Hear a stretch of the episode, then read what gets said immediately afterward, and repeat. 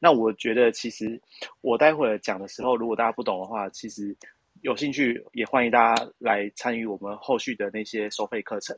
那今天我们就先用呃言语呃，就是用声音的方式来讲这个所谓的格局跟身强身弱。吼，好，好。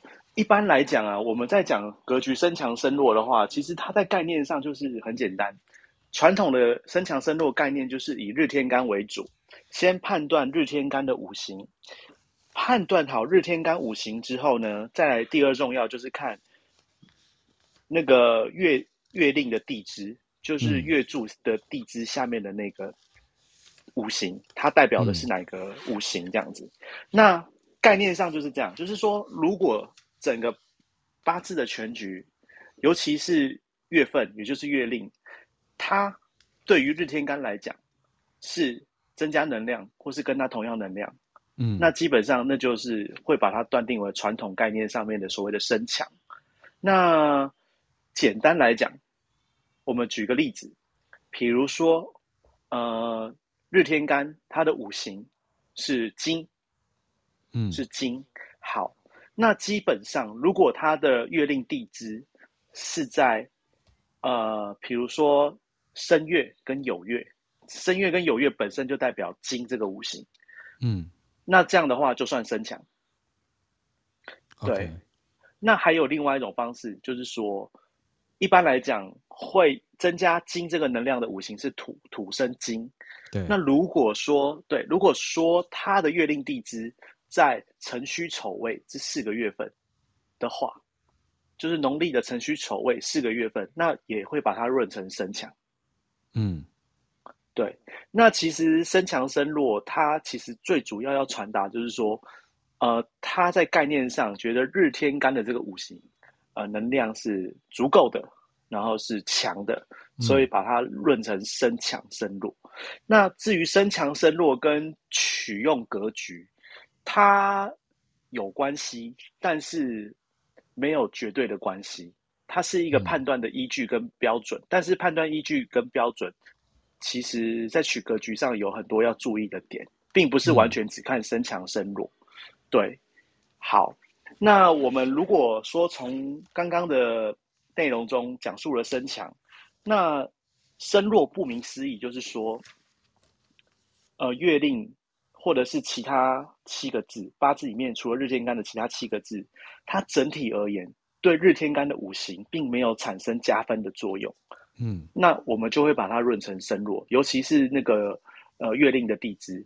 那我们一样假设今天日天干是火，五行的火，可能是丙火或丁火这样子。嗯，那如果说它的月令地支可能在亥子丑，嗯。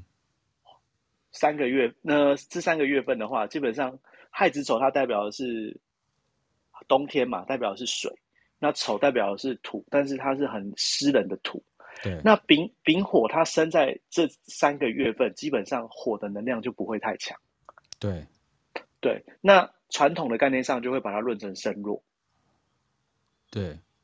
对对对，去卸掉火的呃火的能量了嘛，所以它基本上是减分，所以是呃在传统上把它称之为身弱，对不对？对，其实让让那个身弱造造成的因素会有三种啦，嗯，不见得是呃泄是其中一种，就是比如说火生土，嗯、如果遇到土的话，火生土那就是泄，那还有一种就是火是克金的，对，那如果那个什么它生在金很旺盛的月份，那火为了要去克这个金，它本身能量也会减弱，这个也是一种大的能量，所以它也是一种耗能的工作。嗯，对对对，可以把它想象成就是，呃，一个男的要同时跟很多女生交往，那就会很累，这样，那也是身弱，这样。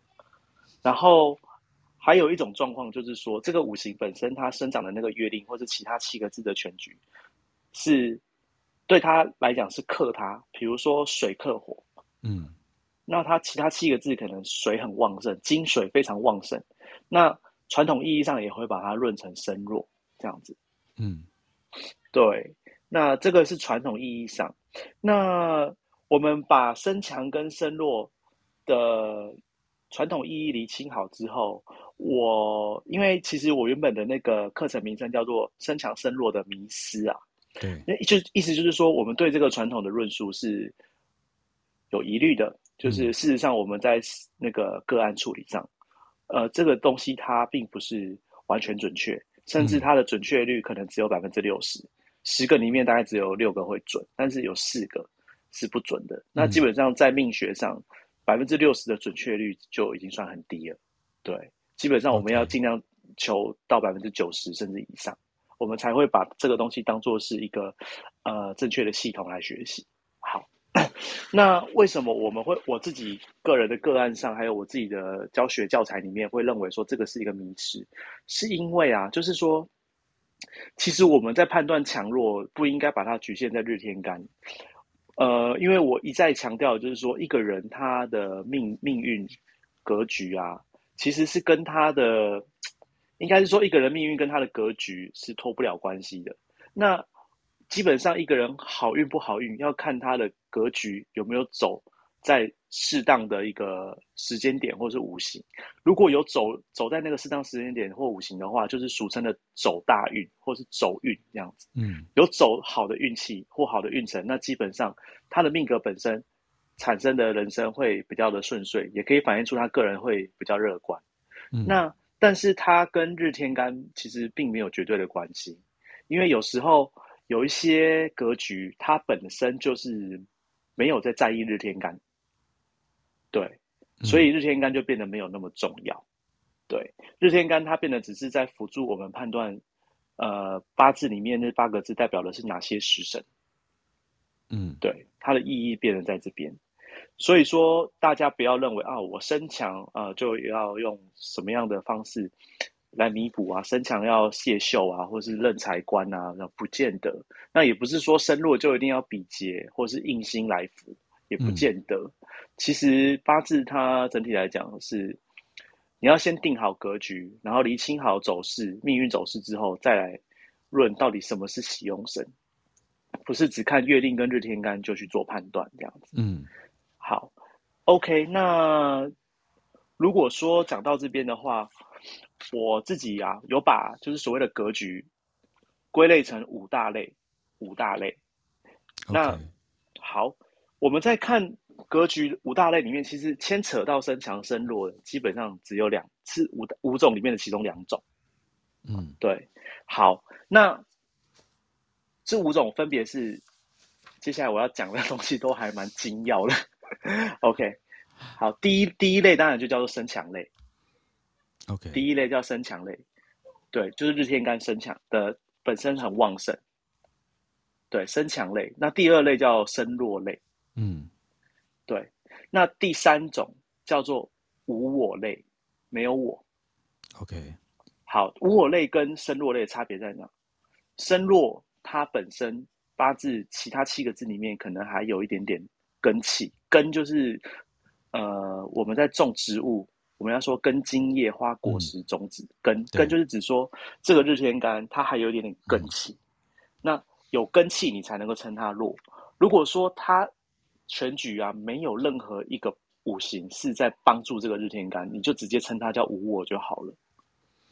啊，OK，对。没有我，就是我日天干已经不重要。像无我类根本就已经不在乎身强身弱了，他在乎的是，呃，整个走势里面的核心点的那个五行，他在乎的是那个五行，他、嗯、那个五行基本上一定不是日天干的五行，嗯，也就是所谓的重格啦，顺从的从，从格就是所谓的无我类。嗯、好，这是第三种。那第四种呢？它的名字叫做。那个五行调和类，好调和，调和类就是说啊，它可能每一种五行它都有，那这样感觉就是很，然后而且排列组合又非常的顺畅，嗯，对，比如说从年月日时分别是木火土金，然后地支从时日月年啊、呃，可能水木火土，那这样子就很顺，嗯、这样子 就是一整个都是好像。好像连环连环，对，嘟嘟好，刚刚好，什么都有这样.然后什么都不会很强，也不会很弱这样子。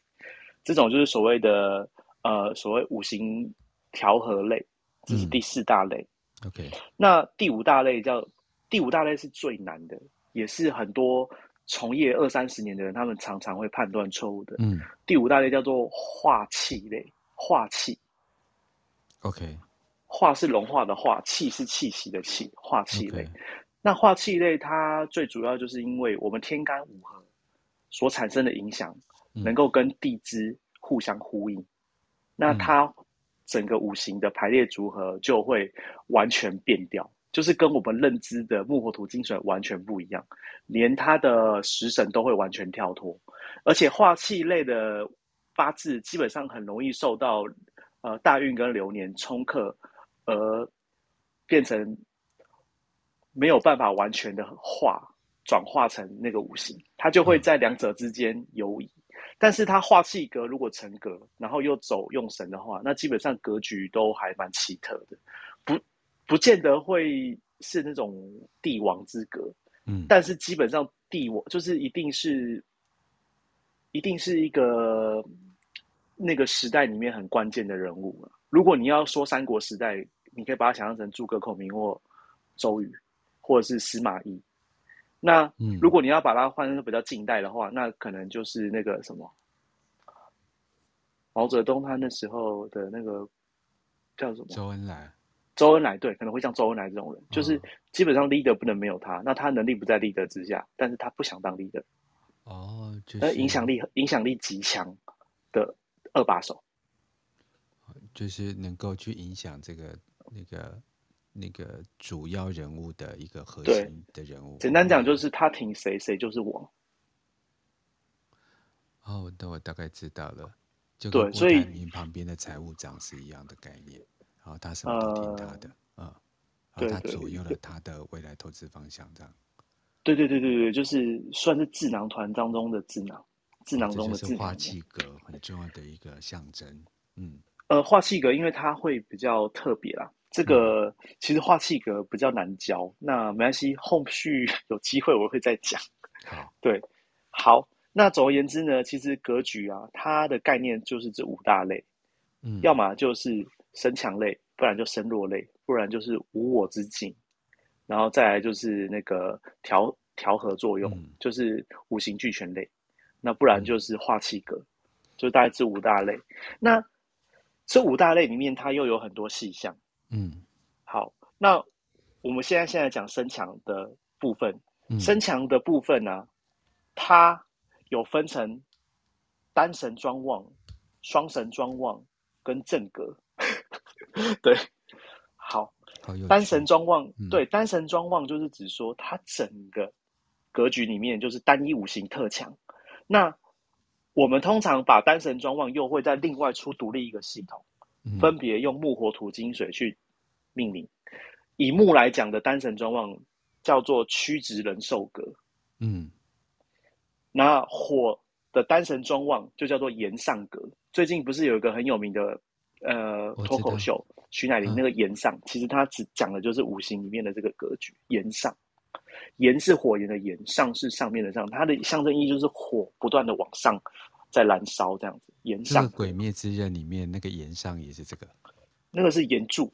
哦，那是炎柱哦，OK，对，对对，马上被打枪，没，是真的是炎柱啦，对，我知道，我知道，脑袋没有很清楚哈，炎上哈，啊，没事没有，好，好，那炎上格，那以木火，那再来是土，土的单神庄旺格叫做架设格，架设东西的架设。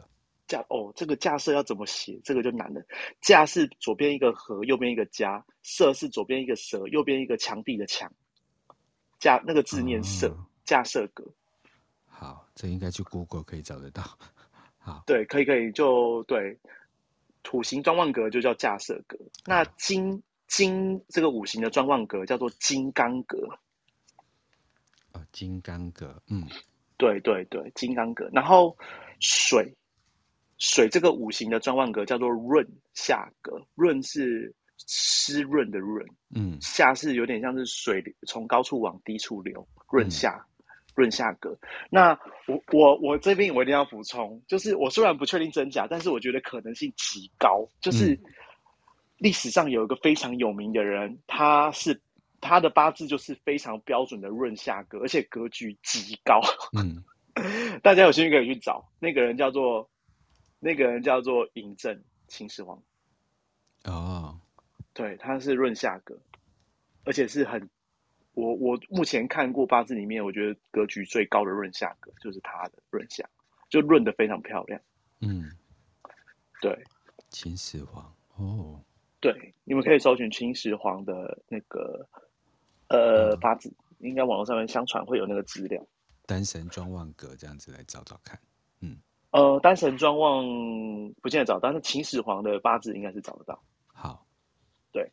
反正基本上木火土金水分别就是曲直人寿格、延上格、架设格、金刚格跟润下格。嗯，好，这叫单神庄望。还有另外一种叫做第二种叫做两神庄望，其实我觉得严格分起来有现在也是有到三神庄望，嗯，只是三神庄望有我们目前就是坊间的一些格局书籍，他们会用其他方式定义。我举例来讲，比如食伤生财，它其实是三神专旺，嗯，煞印相生也是三神专旺，官煞正印偏印再加我。食伤生财是我再加食神伤官再加正财偏财，从头到尾都是三种五行，嗯，这叫做三神专旺。然后很多目前、嗯、呃，其实台湾非常多做生意的生意人都是三神专旺，嗯，对，三神专旺其实格局也还不错，都还蛮蛮漂亮的，对。好，我先把双神庄两神专望的部分先补充完。两神专望，顾名思义，就是它整个八字全局里面最主要会有两个五行，而且这两个五行一定是彼此能够互相相生。嗯，好，那首先第一种一定叫做木跟火，木生火嘛，木火，木火，呃，木火它是相生的，但是通常都是叫做木火专旺，或是呃。古书上面会写说什么？呃，木火相生，或是木火炎，那叫做木火发荣。发是发生的发，荣是光荣的荣，发荣，或是他们都会用一些比较这种炎热的概念的呃形容词去形形容它。对，然后木火它是一种相生两神庄旺的方式。第二种叫做火土，火生土，火土庄旺格。这也是两神庄旺，嗯，然后再来是土金，土生金，对对，土金庄旺格，那金水，金水庄旺格，然后水生木，水木，这也是一种庄旺格。基本上它就是两种，然后两种会相生，这就是两神专旺。这个我懂，就是以生的概念就称之为两神相望啊，两神呃两神专望，嗯，对对对，好。然后那个什么，呃，再来是正格啦。正格的话，比如说你自己本身五行能量场够，然后你要走正格的话，重港正正正格它有分五大类。那其实这五大类就是指食神的那五组啦。嗯、那第一组当然就是食神跟伤官嘛。对。所以身呃身强正格的第一种叫做。食神谢秀格，或是伤官谢秀格。OK，对。那第二种就是除了食神伤官，还会增加财星。你可以把它说成食伤食神食神生财，或是伤官生财，这是第二种。哦，OK，对。好，那第三种是财官相生格，就是我本身身强，身强任任财，任是担任的任，或者是承、嗯、那个。呃，担任或者是一有一种承受的意思啊，就是我身强，我去任，能够招架住财跟官这两种荣耀，嗯、对，财官身强任财官的财官相生格。嗯，好，还有一种是我本身身强，然后但是命局中有官煞，又有食伤，食神伤官，那叫做食神制煞或是伤官制煞。嗯。对，食神制官煞，或是伤官制官煞，这样。对，那这种格局就是我之前有提过，就是它是属于那种越挫越勇，然后不畏强权，的格局，然后甚至他们都会当一个革命者这样子。对，这就是食神自杀或三官自杀的特性。那还有一种正格让自己变强，就是杀印相生，因为杀官煞加上印星，基本上就是增加日天干五行。对，嗯、这也是一种正格。杀印相生，嗯，对，好，正格的部分好。那再来就是说，还有一种叫做，我们这个部分已经讲完了，就是那个身强身强的格局。那第二种叫做身呃身弱的格局，嗯，身弱的格局啊，它基本上呃，它跟重格会有点接近。Okay. 但是它的概念上会不一样，就是说身弱的格局，它基本上就是要走到帮助我或是跟我一样的五行的时候是好的，但是重格啊，走到帮助我或跟我一样的话，反而是破格。嗯，对，就是说，嗯，该怎么说呢？我身弱，但是我有根气，基本上我就不能够走无我的这种格局方式。但是如果我没有根气的话，最好是我这个五行，我日天干的五行越弱，我的运势就会越好。我了解，这个我懂。对，要不就全没有，就是跟打桥牌一样，你全无就是一张好牌。但是你给我了一张，那我完了，我就很难打。啊，也可以这样说，对对，因为你你如果是无我的部分，那你又运又来，可是你给你一点点跟自己相同的东西，你就会转。转成身弱这样子，那反而牌很难打。哦，这是我个人的想法。对，套用在现实生活的话，就是说，你今天既然要当人家的小弟或老二，你就不要有自己。那大哥叫你干嘛你就干嘛，反正你就巴结他就对了。你不要觉得说，虽然我是依附在大哥之下，可是我还要有一点我自己的个性。然后大哥叫我干嘛，我还好像就是爱听不听。那你当然会被走啊。但是如果说你就乖乖的听话，哎，大哥反而搞不好 可以带着你吃香的喝辣的，你的人生过得也是还不错。对，就是你要嘛，就是完全割舍掉，不要有。但是你要对，然后你又要又要靠人家，然后你自己又很有个性，那就会产生很大的不愉快。对，嗯，就冲突就来，自我的冲突或跟人的冲突也就来。那我了解，就对，好，好来。对，好，哎哎，不好意思，好，你大概这样，那我我就继续哦。那好，所以说，所以说，身弱的格局，它也是有分正格。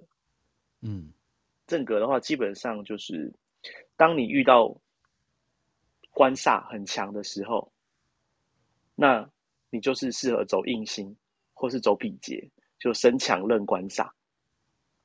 嗯，对，它跟杀印相生有点类似。但是它的意思是说，你原局可能就是以硬星为用神，对，就是官煞喜比劫，然后跟煞印相生，它的概念上强度不一样，对，嗯、对。那还有一种是财星很强，正财偏财很强，然后我本身有点根气，但是不够，那就是说也是走我那个我的这个五行，或者是帮助我的五行。嗯让我能够去认这个财，嗯，这也是一种我很弱的一种正格取用法，嗯，对。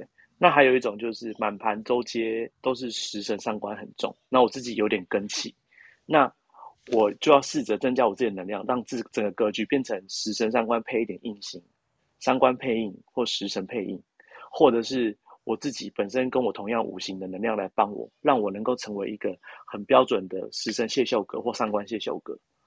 嗯，对，就是这三种这样，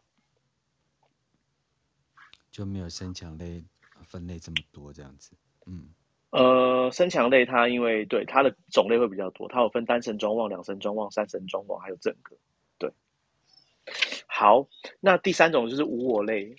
无我类的话，就是说我们刚刚提到的那个，就是完全以重为主的。那重格为主的话，顾名思义，当然就是首先第一个就是食伤非常旺，然后完全没根气的这种，就是俗称的重儿。虫为什么是虫儿？因为食神跟伤官是我们所生的那个五行，火的话就是以土为食伤，那土的话就是以金为食伤。所以说，有人会觉得说，我所生出来的一定是我的小孩啊，就是我的儿子这样。对。那所以说，把生出来的东西以儿作为概念，然后顺从它，从儿格。嗯，对，这是无我类的第一种。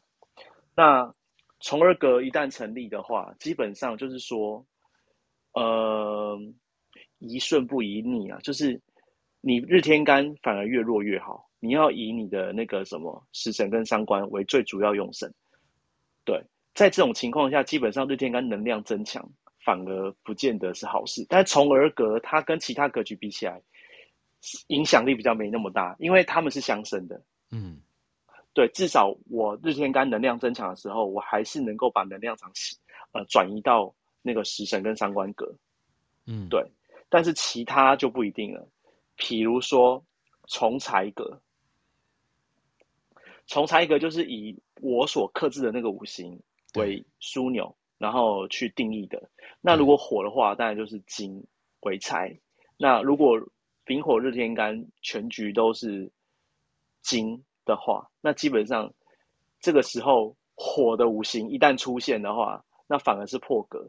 那这样反而流年会变得非常的不好，就是我们会断定这是不好的流年，容易发生一些不好的事。对对。这就这就这就这个就跟传统的那个身强身弱的概念是不一样的，并不是说哦，你已经很弱了，只要增强你的话都好。因为其实八字五行他们有一个很重要概念，就是不要犯旺。犯是侵犯的犯，旺是旺盛的旺。一旦犯旺的话，基本上即便你的能量场变强，那但是基本上对你也不是一个好的帮助。呃，我不知道举这个例子好不好啦。但是，比如说乌克兰跟俄罗斯，他们现在在战争。嗯，好，那基本上俄罗斯的军力，呃，基本上在大家的认知中是比乌克兰的军力两个是相差很悬殊的。对对对。好，那如果说啊，今天他们两国开战，基本上啊，如果军力相差很悬殊，是不是压倒性？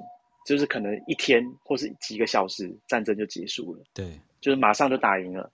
好那如果说很快打赢，基本上可能这就是这场战争就结束了啦。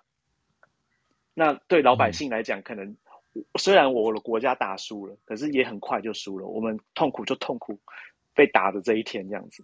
好，好，那这个是就是我刚刚讲，比如说财官很旺，日天干很弱。好，但是如果有一种情况，就是今天日主忽然变强了。可能北约忽然提供武器给 给乌克兰，嗯，或是美国忽然提供雇佣兵哦，或是把那个逃犯放到乌克兰境内当做雇佣兵啊什么？哎，嗯，他有一个能量去抵抗它，但是其实兵力还是相差很悬殊。虽然增加了能量，但是其实兵力还是相差很悬殊。但是他至少有一点反抗的力量。好，那就因会因为这一点反抗的力量，也许。战争原本是一个小时会结束，哎，会拖到一个礼拜，嗯，可能会会拖的比较久，因为我的抵抗能力变强了嘛，这叫做泛旺。嗯、那就简单来讲，就是说战争时间拉越长，其实对于当地居民来讲影响是越大。嗯，因为我为了要民众受苦的角度来看，嗯，对对，从民众受苦角度来看，就是他的战线拉长的话，那当然呃就会。比较没有那么多呃，破坏的范围可能各方原本可能只打军事设施嘛，那后来因为一直有武器，可能啊偶尔射偏了，射到民宅，嗯、或是，哎，反正基本上我是举例啦，但不要发生战争最好。我也不是说俄罗斯这样做是对的，我的意思是说，所谓的是强弱，当你已经走入重格的时候，你就不要再增加你自己日日天干五行的能量场，你再增加下去，只是只是把事情越弄越糟而已。嗯，对，这个就是它的概念，就是你既然已经这么弱了，连根气都没有的话，你就走重格，你就不要再想要用帮助自己，或是不要走硬心，或是走比劫了。对，这样子的话，其实你放旺之后，整个格局它所产生的冲突跟激荡会更强。嗯，就好像火烧得很旺盛，然后你拿一点点水去泼，那那个水其实也是溅的到处都是，不但火没有灭掉，火反而因为这一点水变得更旺盛，更生气。嗯，对，这是有可能的。对，所以说走重格的话，基本上就已经不建议日天干能量再变强。一旦日天干能量变强，那就是破格的那一刻。对，好，嗯、那所以重财格就是我刚刚讲的，也就是你既然以财星为主，你就不要去增加一个破坏财星的五行，在大运或流年。当出现这个状况的时候，你就要特别注意，这个就是很有可能会发生一些不必要的是非，或是不好的事情。这是重财格。好，那呃，无我类的第三种叫做从那个什么从煞格，或是从官格，就是以官煞为主，嗯，这样。那从官煞的话，基本上它的走法就是我跟我刚刚讲的一样，是一样是用俄罗斯跟乌克兰的举例，也可以用在从官煞，嗯、就是当两者相差悬殊的时候，你就你就顺从这个最主要的五行走就好了。你不要去多一个跟他相抗衡，或是忤逆他的五行，因为这样子也是让你本身的格局产生，呃，心理上或是性格上的冲突跟纠结。对，好，所以说重格跟身弱是不一样的，但是他们概念很接近。嗯、对，所以我们在看八字取用神，不是单纯看哦、呃、日天干跟月令地支，然后看、嗯、哦你身强所以怎样，你身弱怎样，不是不是这样，格局的变化是非常多种的。那而且稍微看错，差差之毫厘之后就差之千里了，对，所以说，呃，基本上不完全只是看啊、呃、身强或身弱，如果走入重格的话，那又是另外一种状况。好，那重格有第四种叫做重势格，势是势力的势，就是说今天他的整个八字五行配合大运流年啊，他可能最强的那个五行。是会随时改变的，嗯，对。那基本上我们就是要依照整个八字格局的气势来判断这个时间点，它从的是哪一个五行，嗯。那这个随时变化就叫从势，势是势力的势，从势格。嗯、呃，举例来讲，比如说，啊，比如说台湾，嗯，台湾是不是在中国跟美国之间？嗯，好。如果今天美国呢比较强盛，那我们当然就是要顺着美国走，我们才有好日子过。这样，嗯，好。那未来如果有一天呢、啊？假设未来有一天，可能五十年、一百年后，哎，中国强大起来了，嗯、那可能中国的国力已经超越美国了。哎，这个时候我们就要转化哦。哎，这个时候我们可能要跟中国比较要好。就我跟你讲。中国老大哥，其实美国那时候你看我跟他很好，事实上我看他不爽很久了。就是你要懂得，你要懂得变化，这叫从势。就是因为可能整个格局当中强的东西不见得是固定的，你要看这个时候哪个强，你就要跟这个相处的好；那个时候哪个强，那个时候你要跟那个相处的好。你永远都要让自己过得好。对对对。对，这玄真举这个例子是那个无我重格的例子哦，就是无我，对 对对，就没有一点用都没有的的这角度。台湾有根气啊，台湾有台积电啊，这样啊，没有。哎，你这个举的例子也很好啊，对。哦，所以这个打法又不一样了啊，所以打打当然，对对，打法不一样啊。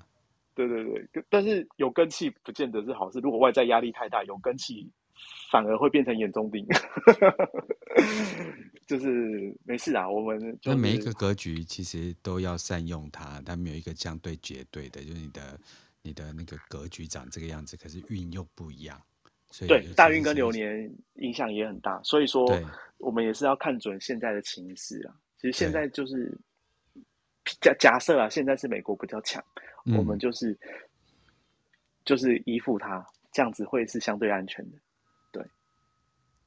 对，就是我我觉得有些时候就跟玄真所举的这些例子，大家可以多看几次。就是说，呃呃，虽然玄真就是用一个比较简单的方法切入这个角度，但呃，其实还有时机嘛。就跟台湾当时如果没有守得很好，没有用口罩外交，那没有这样一、嗯、一下打响名气，那其实就没有抓住那个那个运嘛。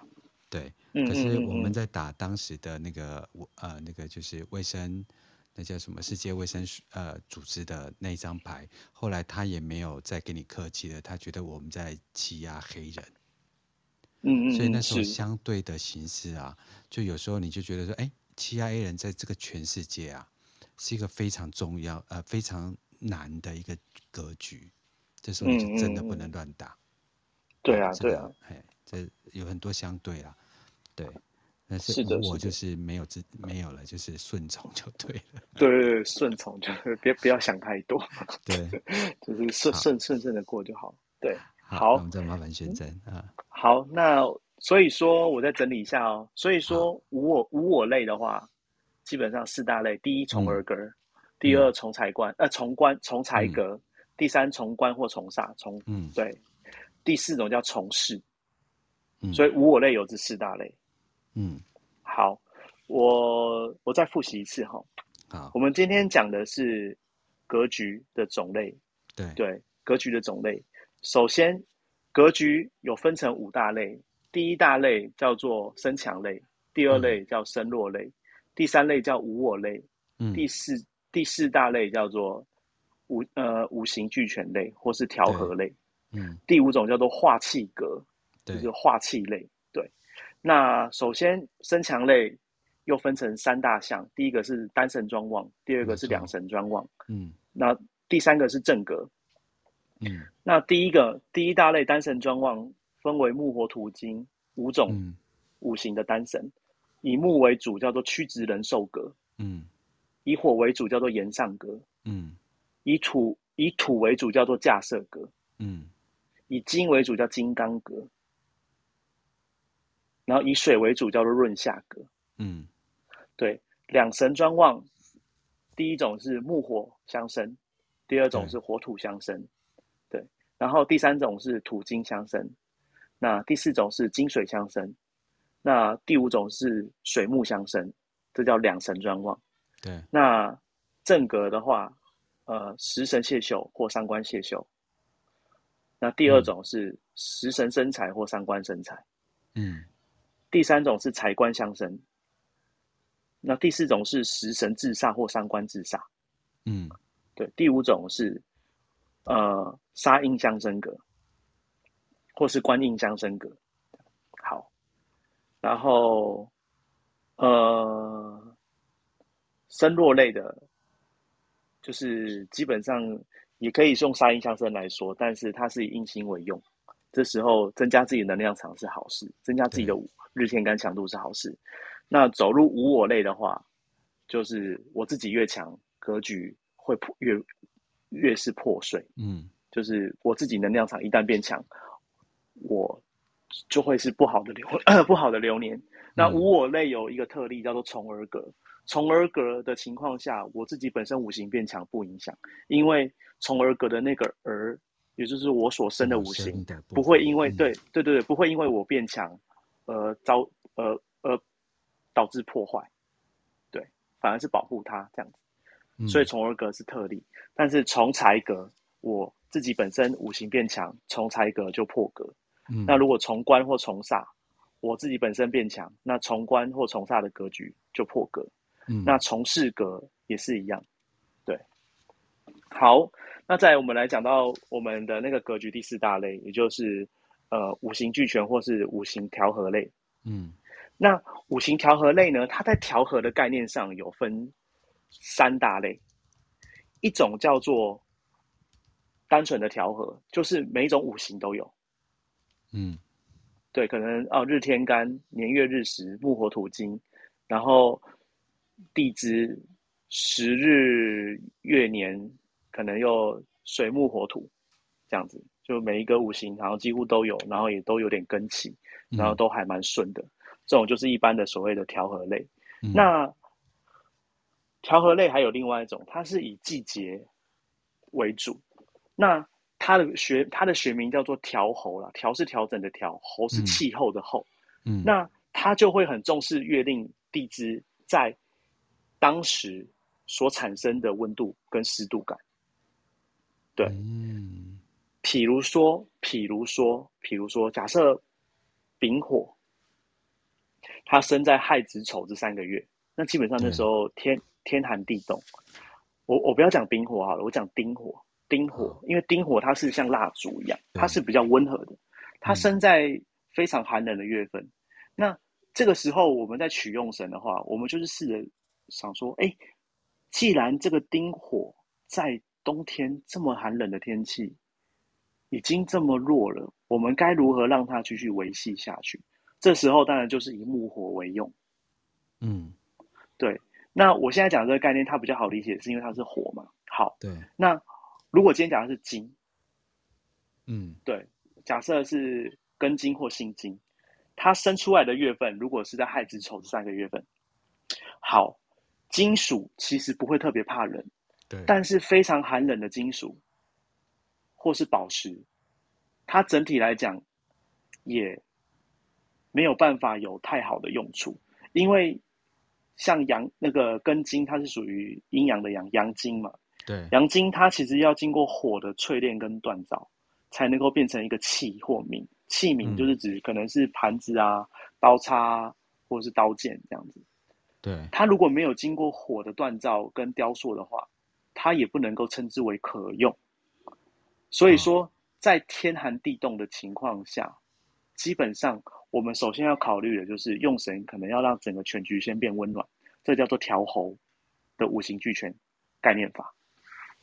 很清楚哎，对对对对，嗯，我都会讲的比较直白啦。对，嗯、那其实，嗯，我讲直白是因为其实讲实在，坊间很多人其实会说的比较模棱两可啦。然后也讲的不是很好，嗯、因为我我觉得可能学习的过程，我自己是真的没有走到冤枉路了。对，嗯、然后而且我自己也真的，像老天有保佑吧，我真的是都有读通，所以基本上书本里面有什么地方出错，我是一眼就看得出来，我就可以当下马上知道啊，这个作者他要么就是故意写错，不然就是这个作者自己当初读的时候没有读通，就已经开始撰写他的著作。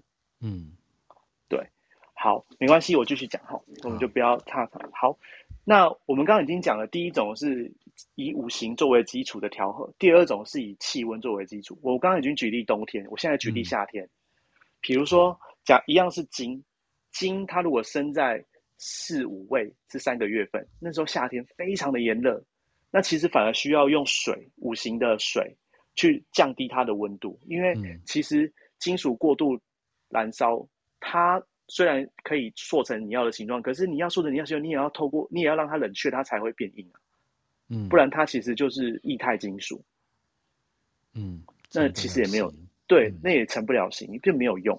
所以说，反而是以金属来讲，好，我如果生在这么炎热的环境之下，我反而是需要去降温的。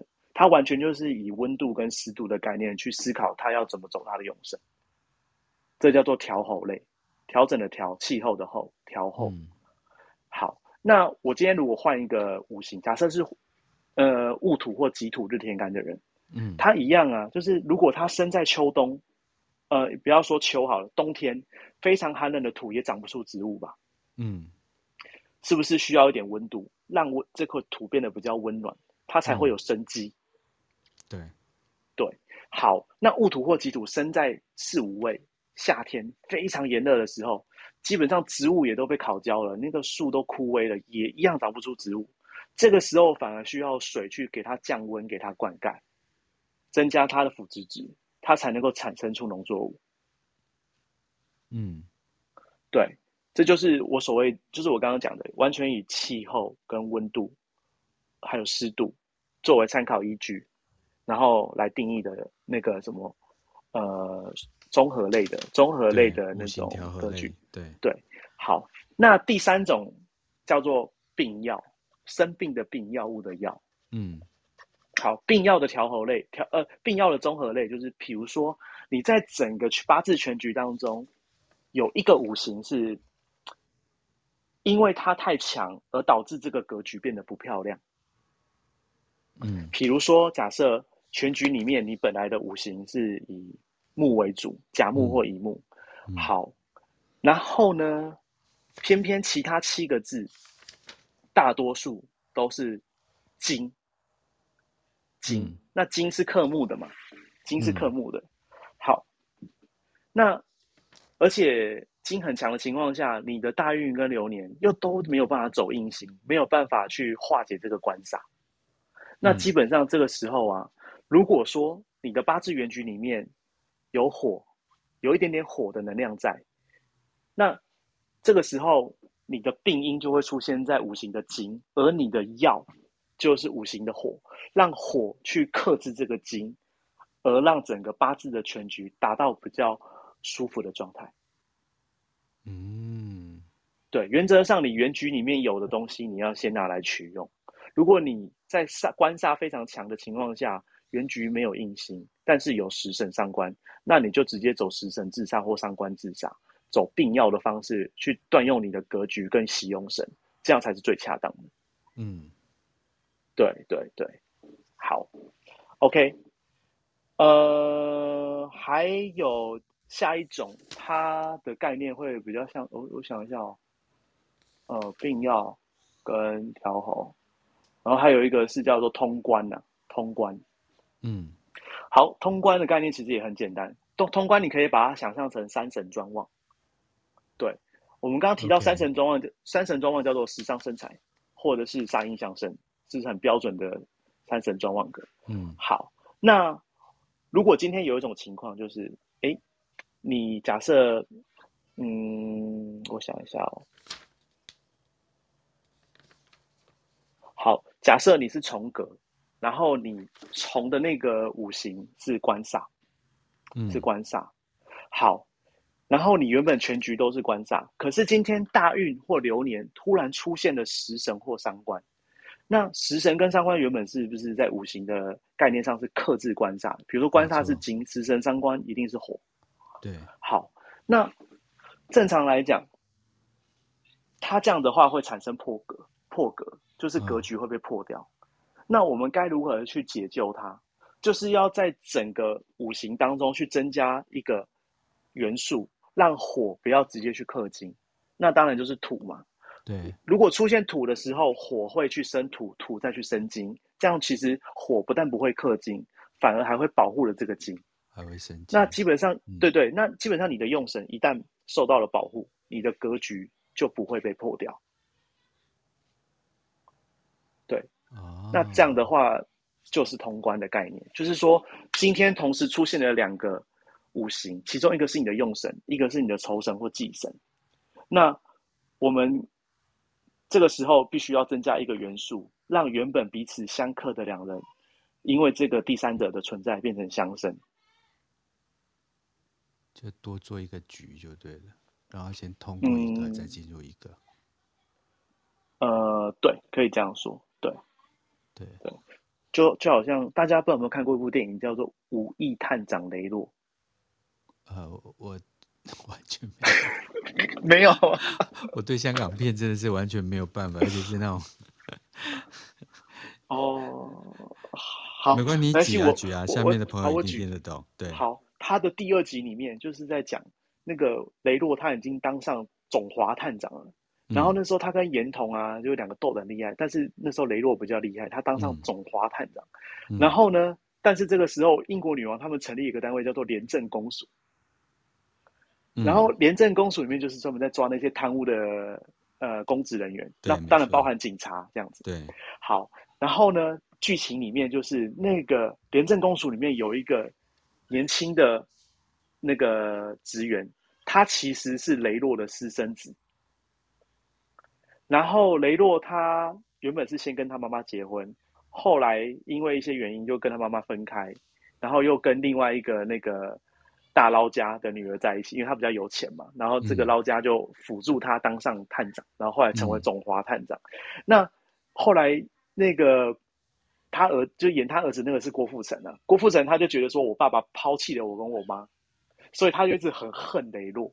他今天会来当当廉政公署的，他呃来廉政公署这边上班，就是为了要抓他爸，这样，因为他很恨他爸，他觉得他爸爸抛弃了他妈妈跟他，然后让他爸爸啊妈妈跟他过得很辛苦的童年跟日子，这样子。好，那他们两个父子在整部剧情里面一直是针锋相对的，你可以把它想象成相克的两个五行。嗯，好，OK，那后来他们两父子呢，最终最终最终就是。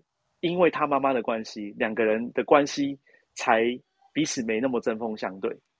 就是那时候有一次呢，雷洛他得知了原来郭富城他妈妈还活着，然后他对他内心很亏欠，他就一直透过他的人脉，叫猪油仔啊，就是他下面的一些高阶官员去寻找他妈妈。然后，但是他妈妈就是有心不想看到他。那他妈妈当初其实并不是雷洛抛弃他们，嗯，而是他妈妈不希望影响到自己老公的仕途，嗯，所以她选择离开，她成全他。但是雷洛心中一直对他妈妈很亏欠，嗯，一直对那个他的初恋情人非常亏欠，所以他一直知道得知他还活着的时候，就一直想要去找他。后来好不容易找到了那个女生之后。他们两个相见，当然就是有很多情感的难，就是很感动嘛，很难过。他就是说你你就是让你委屈了什么？可是当他们两个相见的时候，忽然郭富城出现，就很怒视着他的爸爸，就是雷洛，就说你来干嘛？你当初就不要我妈跟我了，你现在还在这边假装装好人呐、啊，这样子。嗯、然后雷洛就说你误会我了，其实我我不是我没有要放弃抛弃你们两个的意思。是，但是是他又不好意思说是你妈妈的不对，因为他已经亏欠人家了嘛。就是确实他又娶了一个女孩子，反正他他妈妈就跟郭富城讲，就是说那个演他妈妈叫邱淑胜啊，邱淑胜就说跟郭富城说，你不要怪你爸，是妈妈的选择，他就帮他爸爸说话。后来他儿子可能也是因为他妈妈帮他爸爸说话，然后也看到他爸爸真的爱他妈妈，就因此释怀。所以在最后一刻的时候。原本是郭富城要抓雷雷洛，然后严童就是一直煽风点火。后来就是反而是郭富城抓了严童，没有抓了雷洛，就是他们父子从针锋相对变成后来联手。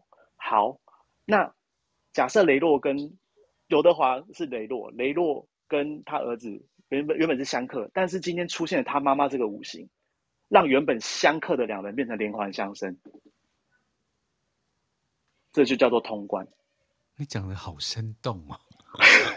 当然啦、啊，全台我想，我觉得全世界没有一个人八字像我讲的这么好。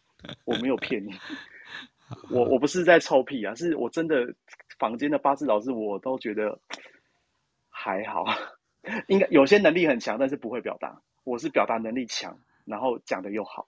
对，真的还有又帅。啊，因为那个张照片抛出去的时候，他就说：“我老师那么帅，有没有是帅哥团这样子、呃、啊？”对，帅倒不是重点了，对，但是就是就是这样。